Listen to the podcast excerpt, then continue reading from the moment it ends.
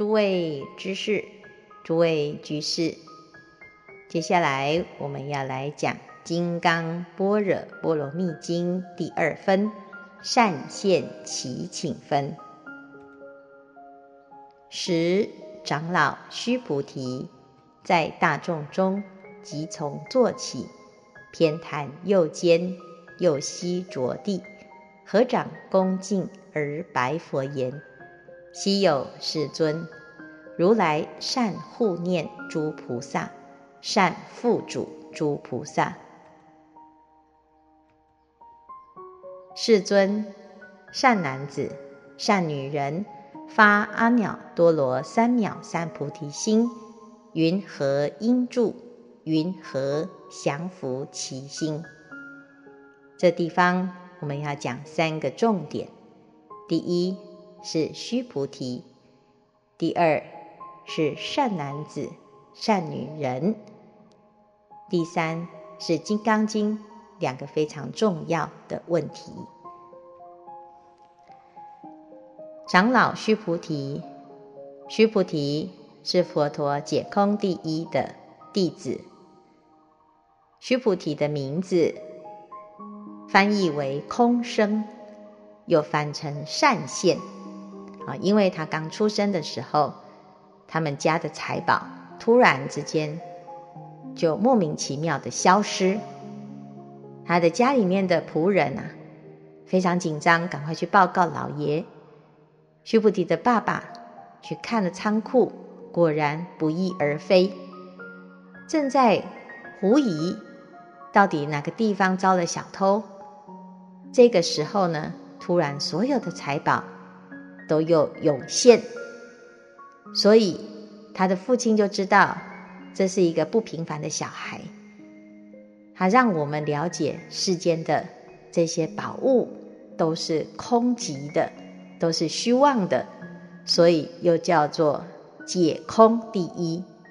但是虽然是空，可是它并不是真的就消失，一贫如洗。而是呢，当我们不执着这些世间的名利富贵的时候呢，还是可以善于运用，所以又叫做善现。有一次，佛陀在结夏安居的时候，到天上去弘法，三个月过去了，佛陀要回到人间，大家都知道啊，佛陀要回来。所以争先恐后的想要去迎接佛陀，在这个时候呢，须菩提正在山里面的山洞长当中缝衣服，他也想要去见佛，但是呢，他就想啊，见佛须先见法，法者诸法空义。他思维到了这个道理之后呢，他就没有动身去见佛，而在山窟当中呢，继续在补衣服，然后呢，就入了空性的三昧。就佛陀呢回来了之后啊，其中有一个比丘尼叫做莲花色比丘尼，他想要第一个迎接佛陀，所以他就把自己呢打扮成转轮圣王的样子。那我们知道呢，如果这个场合有当地的父母官，有王来了，他就一定可以排在队伍的最前方。所以莲花色比丘尼啊，他打扮的这个转轮圣王的样子呢，所有的人都让他到最队伍的最前方来见佛。那莲花色比丘尼很高兴啊，见到了佛陀就顶礼，佛陀就对着转轮圣王讲。我知道你是莲花色，你以为你现在这个样子可以成为第一个接到我的人，第一个顶礼于我的人呢？事实上啊，你不是第一个，真正的第一个见到我的人是须菩提。莲花色比丘尼说：“须菩提他没有来呀。”好，佛陀就讲啊：“见佛须先见法。”法者，诸法空义。须菩提了解空性的道理，所以他第一个见到了我了。这是须菩提的解空第一的由来。如果我们了解万法不离心的道理，我们的心能够不执着，弃悟了空性，这个空又能够生出妙有，就像这个财宝从地涌现，从空而现一样，所以又称为善现。这一分是善现祈请分。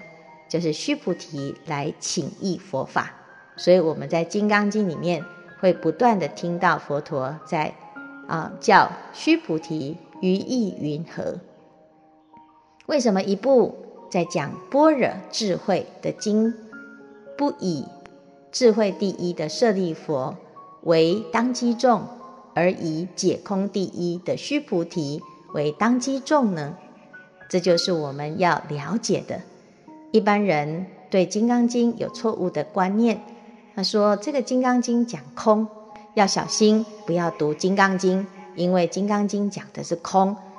讲了之后呢，你如果执着于空，落了空，你什么都没有了。啊，甚至于也有人会说，呃，怀孕的时候啊，不可以念《金刚经》，这样你的胎儿会被空掉。啊，或者是做事业的人。不可以读《金刚经》，啊，它会呢让你的事业落空，好，甚至于呢，有人他说《金刚经》不可以读，它是破坏净土法门的，这些呢都是对于“空”啊这个字没有正确的了解，才会落入如此的偏见。所以须菩提呢，他借由解空第一的这个身份。来讨论空的道理是非常适合的。长老须菩提要来请法，他的请法是规规矩矩，即从坐起，偏袒右肩，右膝着地，合掌恭敬而白佛。所以佛陀是至高无上的圣者，我们要请法。要用最恭敬的心，最恭敬的心呢，偏袒右肩，右膝着地，合掌恭敬。法向恭敬中求。我们如果有一种恭敬的心，听闻佛法，很容易跟佛法相应。你的内心对于自己来学习佛法，也产生一种尊敬的心、恭敬的心。那自然而然呢，你的身心啊，就会进入跟佛一样的状态。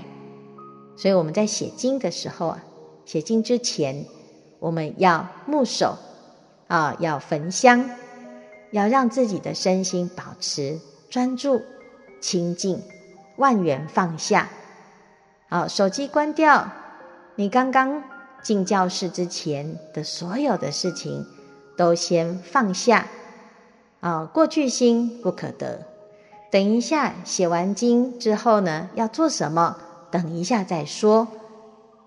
我们的心如果静不下来，你先在写之前，你先合掌，恭敬的把自己的等一下要写的这一段内容，默默的诵读，思维一下，先别着急着要写。那当我们的心态准备好。下笔如有神，一字一放光。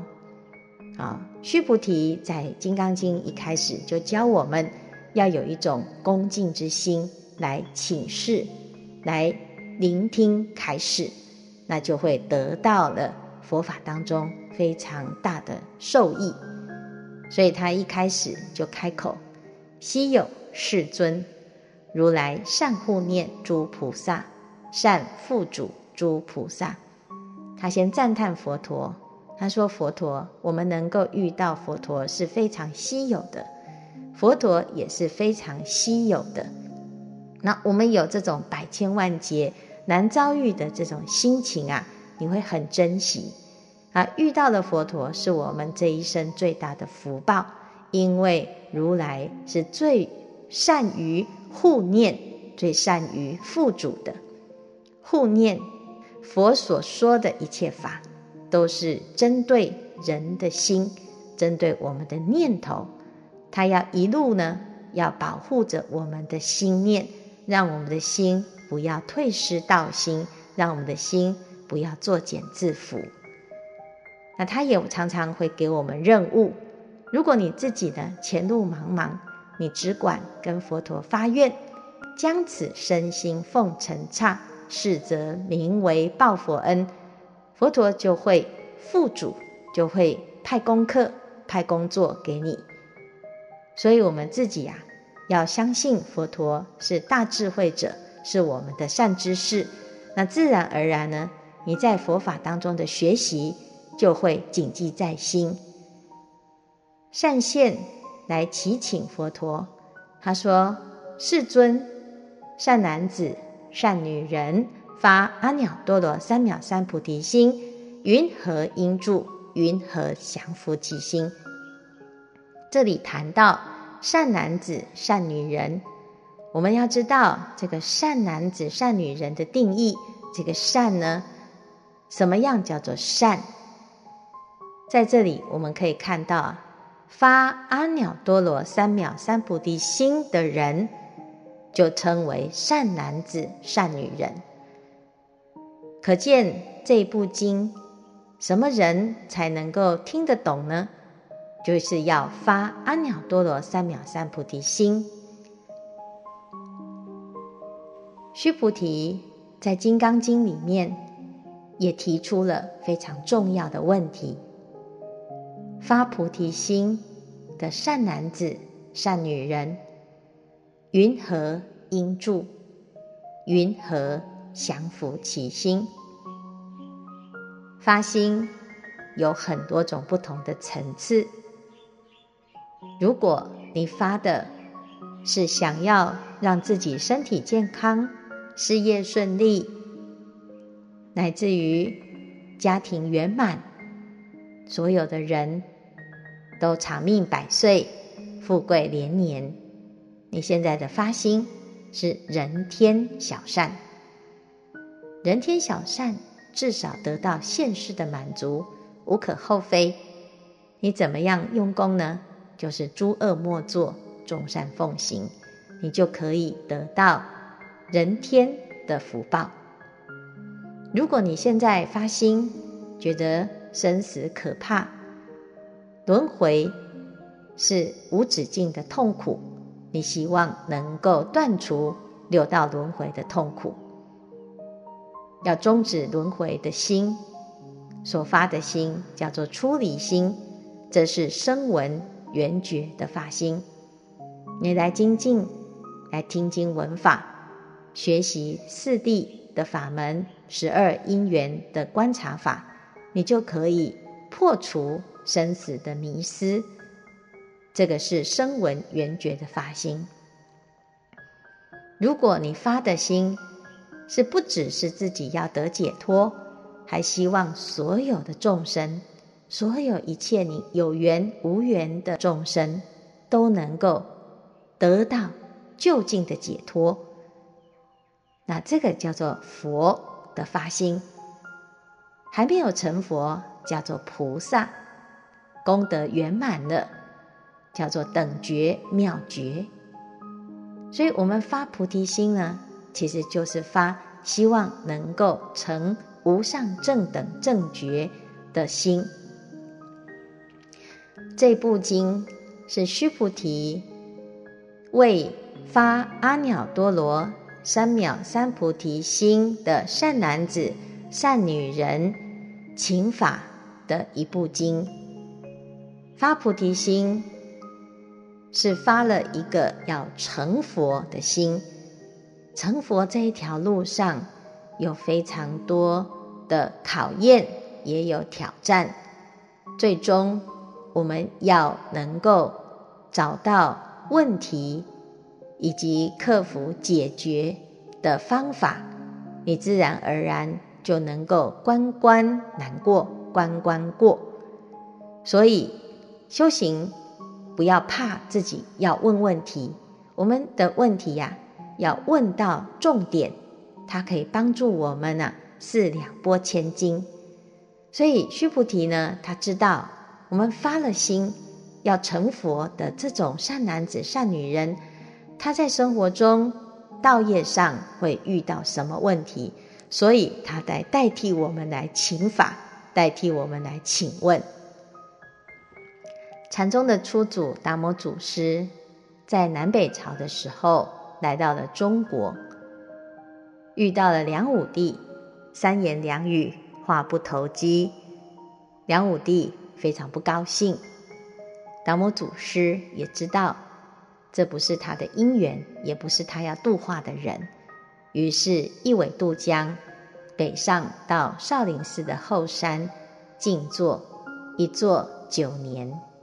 有一天，有一个人在山洞口，天下大雪，但是他始终坚立不动。一个晚上过去了，雪已经埋过他的膝盖，他还是如如不动。达摩祖师就问他：“你久立雪中？”当求何事？这个人叫做神光，神光啊，他就请法，唯愿和尚慈悲，开甘露法门，广度群品。达摩祖师回答：诸佛无上妙道，旷劫精勤，难行能行，非忍而忍。其以小德小智，轻心慢心，欲济增胜，徒劳勤苦。他主要的就在讲现在的人，真正真心想要求法，为法忘躯的实在是太少了。用这种小德小智、轻心慢心，如何能够求得无上妙道呢？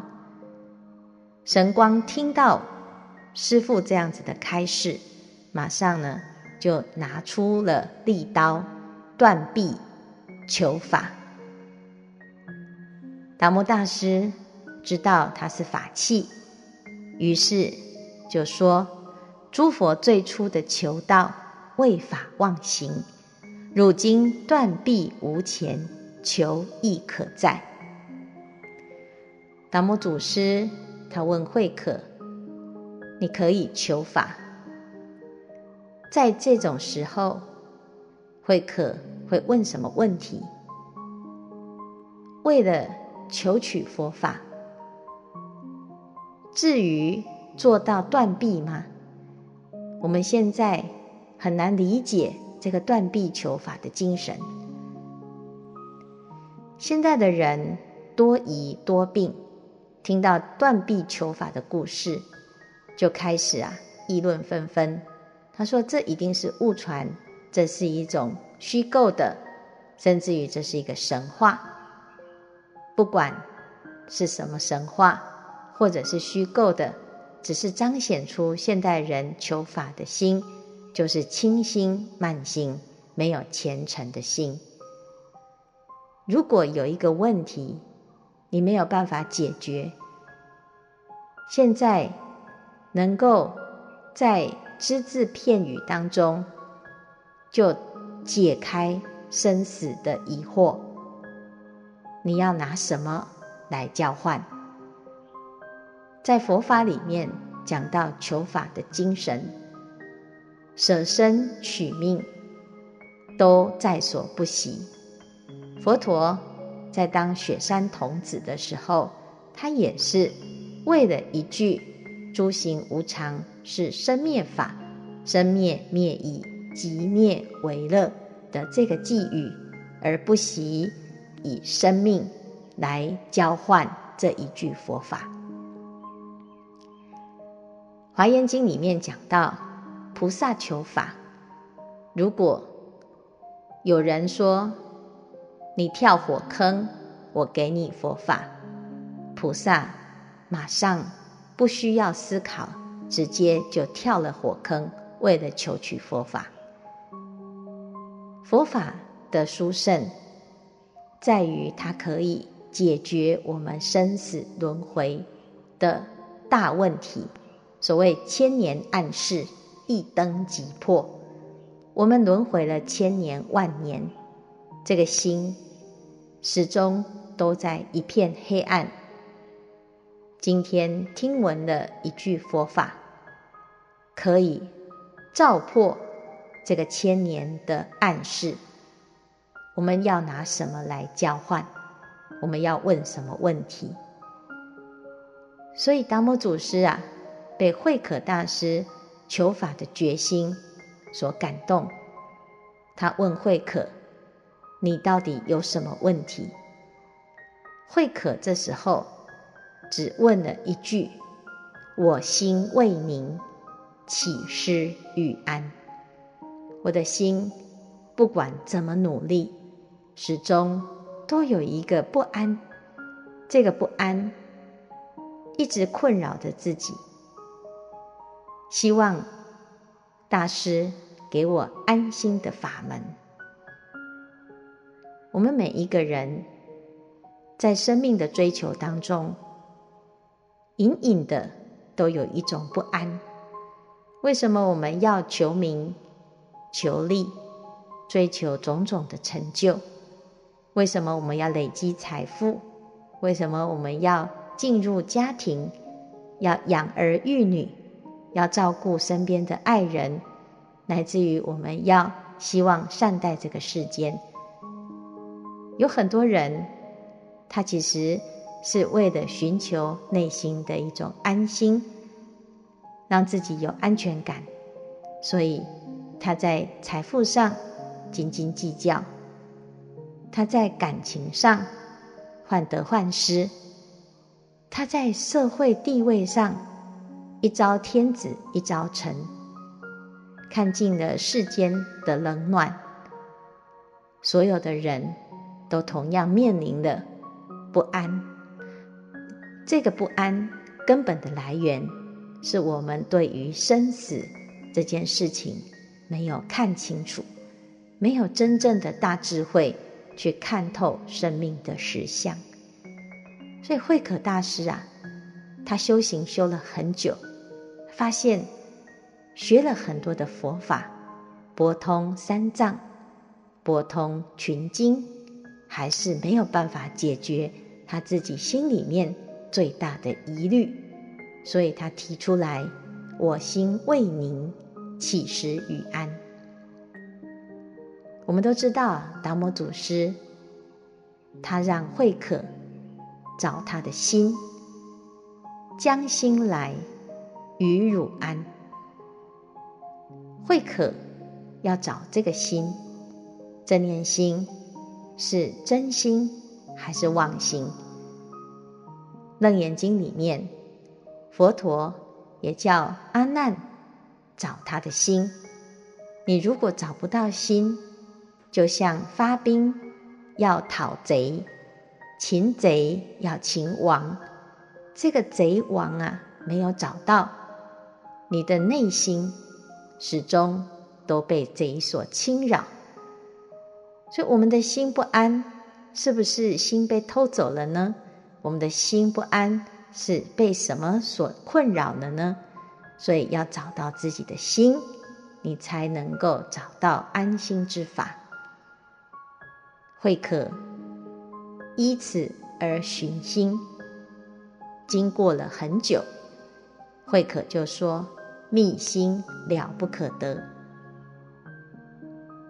当他了解这个心是了不可得的时候，达摩祖师就讲：“与汝安心境。”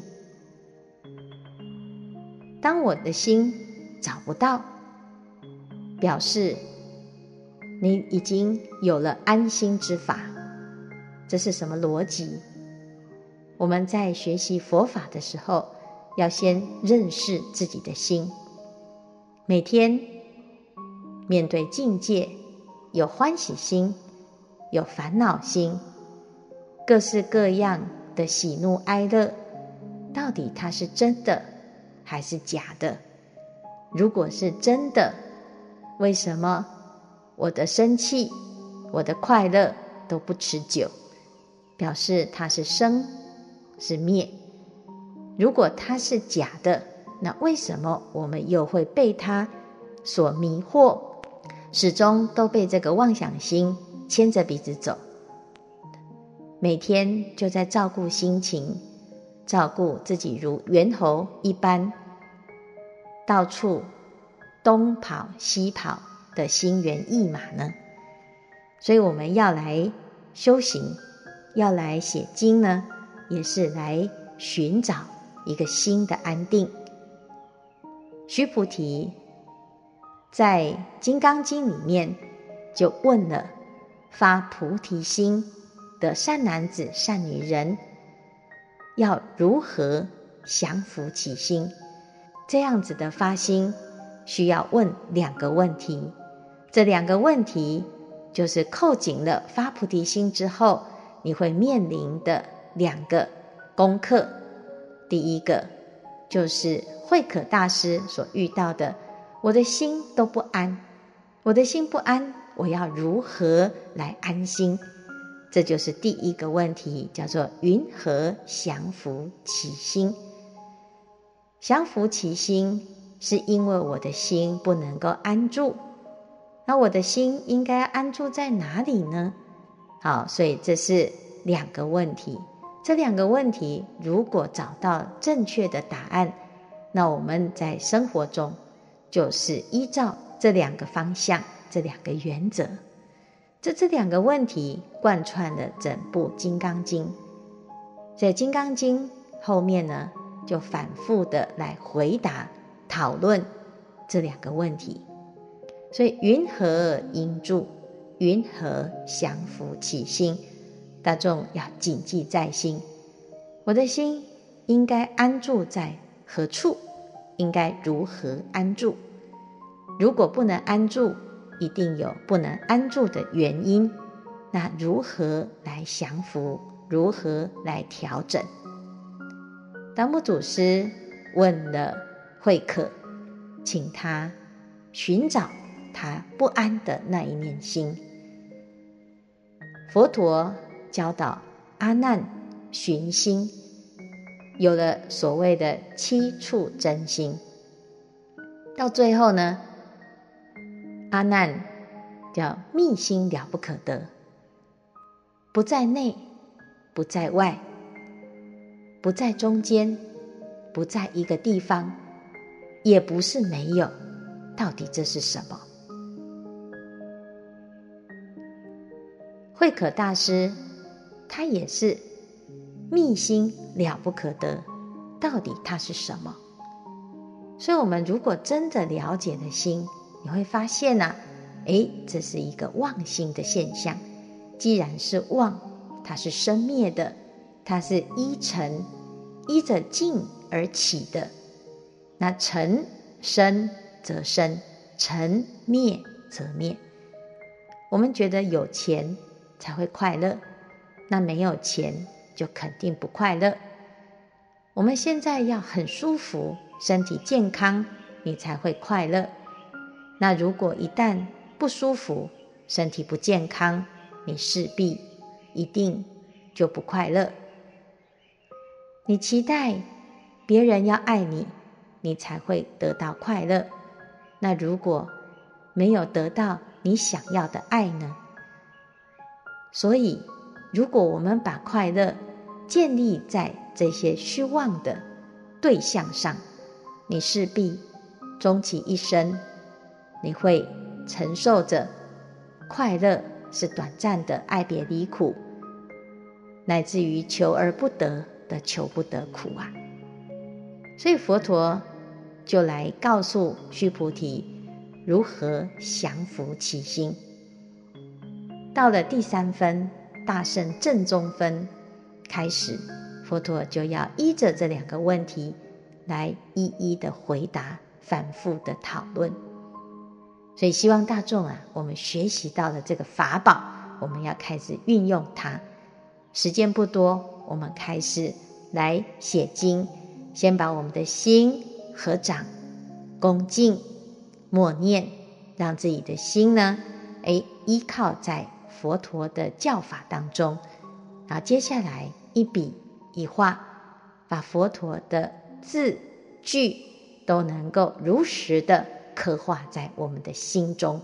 我们一起来造《金刚般若波罗蜜经》的经塔，启发我们的自信般若。今天的开示至此功德圆满，阿弥陀佛。